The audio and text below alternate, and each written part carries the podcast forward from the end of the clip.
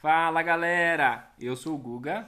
Eu sou a Fernanda e este é o Couplecast Brasil, um podcast de variedades e que hoje vamos fazer uma análise sobre o ano de 2020, o ano da pandemia. Um ano que podemos definir como um verdadeiro pandemônio, porque foi de fato um caos total, principalmente em meados de março, como, é, né, que foi quando começaram aí a fechar tudo e tal. Desde então, né, nós vivemos entre teorias da conspiração, adaptações em várias esferas da vida e também uma certa romantização da pandemia. Então, quando, gente, quando né, que a gente imaginou que a gente ia viver uma experiência dessa na nossa vida? Nunca, né? Nunca, jamais. É, hoje é esquisito né, a gente encontrar alguém sem máscara na rua, por exemplo. A gente já, opa, já dá um... Já é estranha, né? Já é estranha, é. Verdade. E lá no começo ficou todo mundo meio receoso. Ai, que é isso, usar máscara, que coisa esquisita, né? E, e isso. Que mudança. E como é que você sentiu esse começo da pandemia? Ah, eu acho que eu fui meio como todo mundo, assim, né? A gente foi pego de surpresa. E eu lembro até do uma coisa interessante assim do grupo de futebol que eu jogava, que na primeira semana que era para parar de ter o, o futebol por causa da pandemia, não lembro se já tinha saído legislação, alguma coisa ou não, mas enfim, de qualquer forma a gente não estava acostumado com a situação, né? E alguns meninos mandaram mensagem lá que queriam jogar bola do mesmo jeito.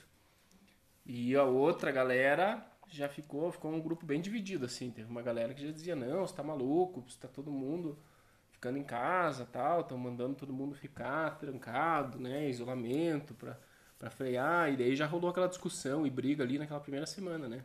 Uhum. Ah, vocês acham que vai ficar todo mundo em casa, capaz? Isso aí é, é coisa do governo e tal, né? Uhum. até rolou um racha no grupo que o grupo acabou. e, mas de lá pra cá, nunca mais teve futebol, né? Nunca mais não, né? Agora, recentemente, liberaram de volta, há um mês atrás, eu acho mais ou menos, os, os lugares de esporte, assim, né? Uhum. E, mas não é todo mundo que vai, enfim. Mas foi uma situação lá no começo bem estranha, assim, né? Bem difícil de acostumar com a situação. É, eu acho que mesmo com muitas informações, né, dos órgãos, dos, é, dos especialistas, né, sobre o assunto, eu acho que o que não faltou nesse período foi a proliferação das teorias da conspiração, né? Uhum. É, teorias aí sem qualquer embasamento científico, fruto da imaginação da galera e tal. É, eu acho que a principal delas, principalmente quando vem uma doença nova, né, enfim, um vírus aí, que nem o coronavírus, é deliberadamente é, é que o, é, a, a doença é deliberadamente criada no laboratório pela indústria farmacêutica, de olho no lucro, né, com a venda de remédio, de vacina e tal. É, eu acho que essa é a principal teoria, né, da conspiração em é, relação à doença. Essa sempre aparece, assim. né? Aí, com relação especificamente ao coronavírus, teve a teoria maior da conspiração, que foi a que os chineses criaram Sim. essa doença para dominar o mundo, uhum. né? Aquela coisa, para para eles já tinham lá como se fosse a o, antídoto, né, ou a vacina, tal. Isso você falou muito. E até hoje a vacina ainda não existe, né? Então, uhum. vê que isso é balela, né? Até porque eu, eu não duvido que existam corporações enormes, mundiais, que, uhum. que dominam algumas áreas, principalmente no setor financeiro, e fazem coisas propositalmente, né? Uhum. Para ganhar dinheiro ou para gerar. E aí, nisso pode entrar desastre, pode entrar qualquer coisa. Mas uma proporção como essa do coronavírus, eu acho impossível não aparecer depois uma pessoa dizendo: Ó, oh, eu sei o que aconteceu, foi isso, isso, isso que aconteceu. E então acreditar que, ah, nossa, que foi feito em laboratório, que foi tudo planejado para mim, tem, nossa, tem que ter uma cabeça muito viajada mesmo. E aquela do, do que o, o, o, vírus foi disseminado por meio do sinal 5G. Você é, tá sabendo nossa, dessa? essa então é campeã, né? Essa eu não sei como é que alguém tem coragem de passar para frente. Quer ver, ó, dessa eu achei muito bizarro. Porque eles chegaram, diz que numa outra pandemia que teve, também é, eles associaram com as ondas de rádio de longa distância, enfim, uma outra gripe de 1918. Uhum. Porque daí o que, que eles falam, né, os especialistas é, que, que estudam essas teorias da conspiração, né? Que geralmente as pessoas associam é, uma coisa invisível, que seria o vírus ali, com outra coisa invisível, as ondas do rádio, por exemplo, uhum. né? ou sinal 5G, enfim. Uhum. E que daí são coisas que ficam na imaginação. É, como se não tivesse nenhum médico, nenhum biólogo, nenhum, sei lá, farmacêutico, sei lá, qualquer área, né? Uhum. Que estudasse que pudesse dizer que tem alguma relação, né? É, no mundo inteiro, né? E esse que eu, eu acho que a a teoria da conspiração do coronavírus é a pior de todas por isso, porque não é uma coisa localizada, não é uma coisa tipo, ah, aqui no Brasil aconteceu de uma maneira muito estranha, muito suspeita. Não. É, um é no mundo, mundo né? inteiro, todos os países, os países mais desenvolvidos, os maiores cientistas do mundo tal, não falam nada nesse, né, no sentido das conspirações. E a galera lá batendo na terra plana, né? A terra é plana. Ai, eu, mas olha, essa da, da, da teoria que acusa né, a tecnologia 5G de espalhar a Covid-19 é, ganhou força no início da pandemia né, e desencadeou uma queima de antenas de telefonia celular em diferentes partes do mundo. Meu Deus, essa eu nem sabia. Não, e daí teve a galera que falou dos morcegos, né? Que, ai, que a culpa é do chinês que come morcego, bicho porco, comunista, blá, blá, blá, blá, blá. Como se no resto do mundo não tivesse em vários países, inclusive o Brasil, que se comem animais que em outros lugares não se come, né? Sim. Além desse, como se no capitalismo também não tivesse pobreza, não tivesse miséria que com certeza algumas come. pessoas precisam comer até rato, precisa comer o que tiver, né? Enfim. É, então essa desigualdade, essa, esse problema não é um problema exclusivo do comunismo, do socialismo ou do capitalismo, né? Uhum. Não, mas a galera daí usa isso para, né? Para poder justificar, é. explicar, enfim. E outra teoria, né, que, que veio muito e que até hoje é muito forte, né, é sobre a veracidade dos números de mortos, infectados, né? A galera tipo não acredita assim no número, né? Uhum. Que... Mesma coisa, né?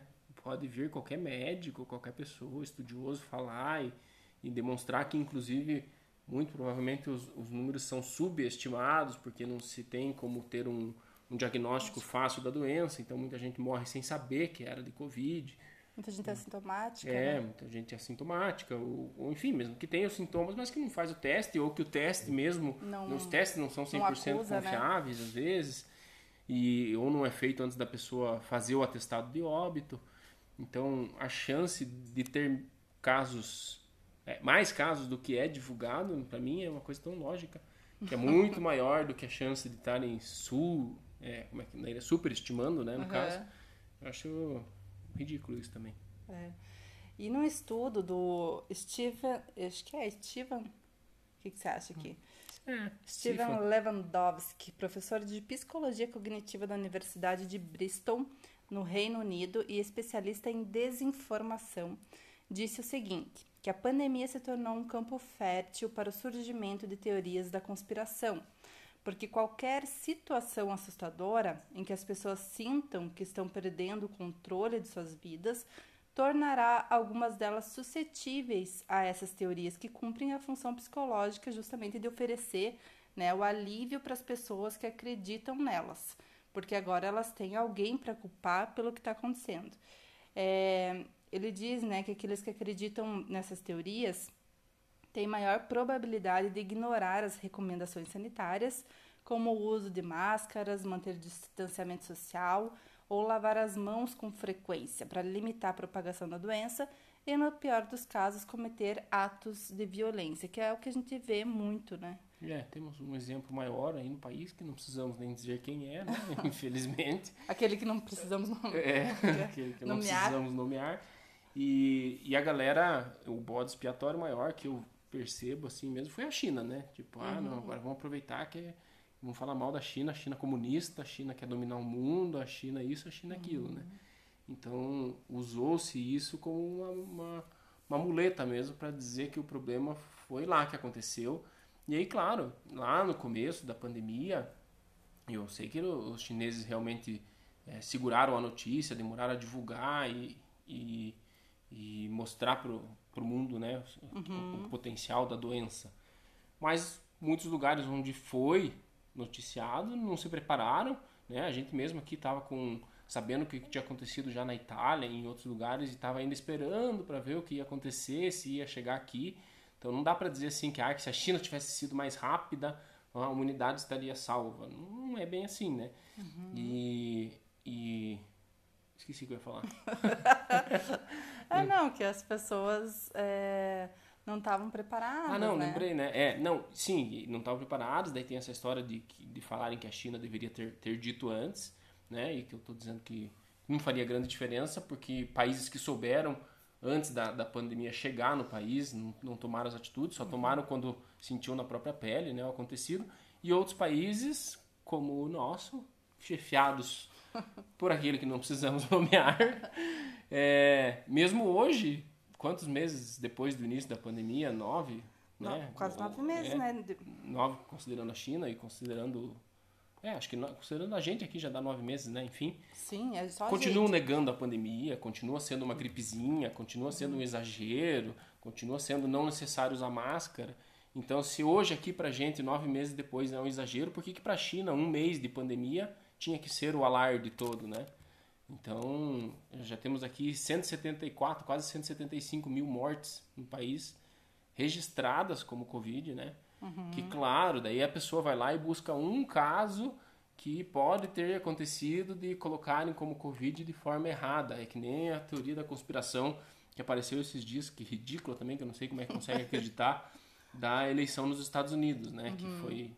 Que foi como é que chama? Foi roubada, foi fraudada, né? Fraudada. Então, não estou dizendo que foi ou que não foi, eu acredito que não foi, porque é o, o país né, mais desenvolvido do mundo, mais uma vez, como é que a metade do país que é Trump ia simplesmente uhum. aceitar, né? Uhum. Tipo, não, beleza, eles roubaram da gente, mas tá tudo bem, vamos tentar entrar na justiça, se a justiça estiver do nosso lado, tudo bem. Não ia uhum. ser bem assim, né? Uhum. E além disso, daí as pessoas agora, tipo, ah, eu vi lá uma notícia que pegaram um caso de uma senhorinha de idade, que a senhora sabe Deus se, se tem algum problema de, de, memória, se não tem, se é verdade, se não é verdade, que falou que chegou para votar e já tinham votado no lugar dela. Meu Deus, então isso é a prova de que houve fraude nas eleições. Ah, pelo amor de Deus, né? A galera pega umas coisas assim muito fantasiosas para se firmar. E aí volta a história da Terra é plana. A Terra é plana porque olha aqui, eu olho para frente e eu vejo tudo para frente, eu não vejo curva. Ah, por favor. A galera também força demais, né? O Google indignado. Não, mas é, né? Não tem. É, eu, eu, a minha cabeça, minha vida funciona muito pela lógica. Sim. A coisa tem que ter um mínimo de lógica ali para eu aceitar e dizer, não, realmente pode ser que tem. Agora, esse tipo de conspiração assim não tem lógica nenhuma, né? É demais. demais, né? E aí, é, nesse estudo que eu tinha falado antes, né, ele vai dizer que os jovens tendem a acreditar mais do que os mais velhos nas teorias conspiratórias. Mas eu não sei, tipo, eu, é um achismo meu, tá? Não é nenhum embasamento científico. Claro, ele fez uma pesquisa ali, né? Eu acredito no que ele está dizendo, mas é, vendo o nosso convívio, né? As pessoas uhum, que convivem com a gente, né? O nosso, isso, é, a nossa realidade eu, eu não sei, assim, eu, eu, eu vejo assim que as pessoas mais velhas tendem a acreditar menos ou a serem mais teimosas, eu não sei exatamente assim. E os mais novos tendem a ignorar, na verdade, a situação. Uhum. Ah, tipo, eu não vou ficar preso Com em casa, ao entendeu? coronavírus, né? Ao corona, é. Então, nesse sentido, assim, de, de... É que daí esse, a questão do coronavírus em si, porque esse estudo, acho que ele não é só do coronavírus, né? É um, um estudo mais amplo. Não sei. Uh... Não, não, lembro exatamente. Uhum. Mas enfim, o que eu quero dizer assim é que o coronavírus tem o quesito daí risco de vida. Então, para os idosos. Não, é sobre o coronavírus mesmo, é? tá? Uhum. Tá, então. Mas é, daí, daí eu já realmente acho meio estranho, porque assim, para os idosos, meio estranho não, faz sentido na verdade, agora, né, pensando nos cálculos dele. É. Para os idosos, não interessa se é uma teoria da conspiração ou não, você está dizendo que as pessoas morrem e que os velhos morrem. E eu sou velho. Então, pô, eu vou me cuidar, eu tenho medo e pronto, né? E o jovem já é o contrário. Tipo, você está me dizendo que o jovem não vai morrer. Uhum. Que, pô, é, que vai ser raro um jovem morrer. Então, eu não tô nem aí. Eu vou sair, vou pra balada, vou, vou pra academia, vou não sei o quê, né? uhum. né? Vou me encontrar com os meus amigos, porque eu não tô preocupado comigo. Então uhum. tem essa, essa relação também do, do de para quem, para qual grupo que tem risco, né, a situação. É, pode ser. Pode ser. É, daí eles, os, os, velhinhos têm algo a temer, né? Isso, que é aquela questão é. que eu falei antes da gente começar a gravação, de um filósofo e tal, que eu estava comentando com o Guga, é, que eu li, é, nossa, faz anos, nem sei qual filósofo que falou exatamente isso, mas que disse que se não existisse Deus, teria que inventar um, né, justamente para ter é, é para a humanidade ter alguém para temer. Para temer, assim, né? Para ter uhum. medo, enfim. E acho que meio que nesse sentido, né? É, quem tem medo, né? Realmente tem um... Obedece mais as... As recomendações. É. É, então, todas as teorias, né? Da conspiração, elas têm um elemento em comum, que é uma profunda desconfiança sobre tudo que é oficial. Né? Pode ser organizações internacionais, que nem a OMS, é, os governos, né, grande imprensa, etc. E daí o, o grande, a grande saca, não uma grande sacada, né, mas assim uma forma da imprensa se, né, a forma como que esses órgãos vão se comunicar faz muito é, é, é diferença, muita, né? Muita diferença, assim, no sentido de, de como que essa mensagem oficial vai chegar, pelo, por exemplo, para as pessoas mais simples. Uhum. Né? Se você vai falar de uma forma truncada ali, de uma forma é, é, que possa gerar alguma desconfiança, desconfiança alguma coisa que é um, assim. mais um problema da situação específica do coronavírus, né? Porque foi uma coisa totalmente nova. Então, se hoje as notícias a gente já não tem como dar 100% né, em algumas informações, lá no começo era quase nada, a gente tinha certeza. A gente não sabia como é que era para testar, como é que era a evolução da doença, se podia pegar de volta, se, se, se tinha mais de uma forma de vírus, como é que exatamente era a transmissão, não sabia nada. Então, tudo era noticiado meio que sem certeza. Então uhum. é mais uhum. fácil das pessoas gerarem, opa, peraí, essa história tá meio estranha, não uhum. parece fazer sentido, né? É, eu acho que daí as teorias da conspiração ganham, é, ganham, ganham, né, nessas, uhum. nessas, nessa falta de informação para elas vender, né, para esse pessoal vender Sim. a mensagem que eles querem vender de, Sim, de totalmente. Né? E vamos falar um pouquinho sobre é, a questão de aprendizado, adaptação nesse período, como que você... A gente acho que não sentiu tanto, né? Porque... É, a gente tem essa nosso, a nossa vantagem de ter um, esse isolamento aqui, né? Da gente viver mais ou menos afastado, né? Uhum. E, e, temos o privilégio de ter o trabalho à distância, que ajudou muito, muita gente, né? E então a gente não chegou a sofrer tanto. Claro, é difícil também, né? Criança pequena em casa, não poder estar tá saindo tanto, não poder estar tá fazendo as coisas que estava acostumado, a escola que fechou. Então tudo isso impactou bastante também, né? Sim. Mas. Mas você, desculpa, mas você acha que depois que a pandemia passar e tudo mais, como que você imagina é, o futuro, assim? Como que você imagina, como que vai ser daqui para frente, assim? Ah, eu acho que vai depender muito do, de co, quando vai chegar a vacina e como vai ser a resposta dessa vacina. Uhum. Para o caso específico, né? Porque outra doença pode acontecer a qualquer momento, ninguém vai estar se cuidando sem saber que vai acontecer ou que não vai acontecer, né? Uhum. E então é mais essa questão do coronavírus mesmo, né? De conseguir acabar com a situação específica que eu acredito na, nos estudos, na medicina ali, que, que vai conseguir dar conta. Uhum. Então eu acho que o que vai ficar é mais o aprendizado mesmo do, do tempo que passou, das dificuldades. É, eu, eu, digo assim, porque a gente acaba, né, e vivenciando, assim, que muita gente está aprendendo muitas formas é, é, de viver, de trabalhar, de tudo mais, em virtude, né, em razão aí da pandemia. Então, uhum.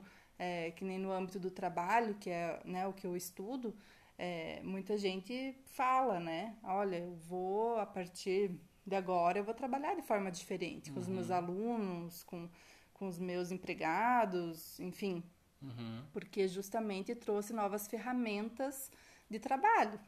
É, alavancou de vez, assim, se a, se a tecnologia, né, o mundo tecnológico já vinha numa explosão, assim, numa velocidade muito grande, agora alavancou, assim, potencialmente, né, por uhum. causa da questão da distância, enfim, de todo mundo ter que usar as tecnologias para acessar, mesmo as pessoas mais simples que ficaram sem emprego, porque a gente fala muito do trabalho, mas o trabalho isso afetou mais a galera que tem condições de trabalhar em casa tal, né? É. é Claro que afeta também quem não teve trabalho, daí por causa da pandemia e tal, né? Uhum. Mas o próprio auxílio que o governo deu aqui, que acredito que em outros países também tenha sido parecido, era tudo uma coisa informatizada. Então, muita gente se obrigou a ir atrás, a descobrir como é que funciona, e, e isso vai gerar uma mudança na questão, no, no rumo tecnológico mesmo da, da vida, né, de, de, todo mundo.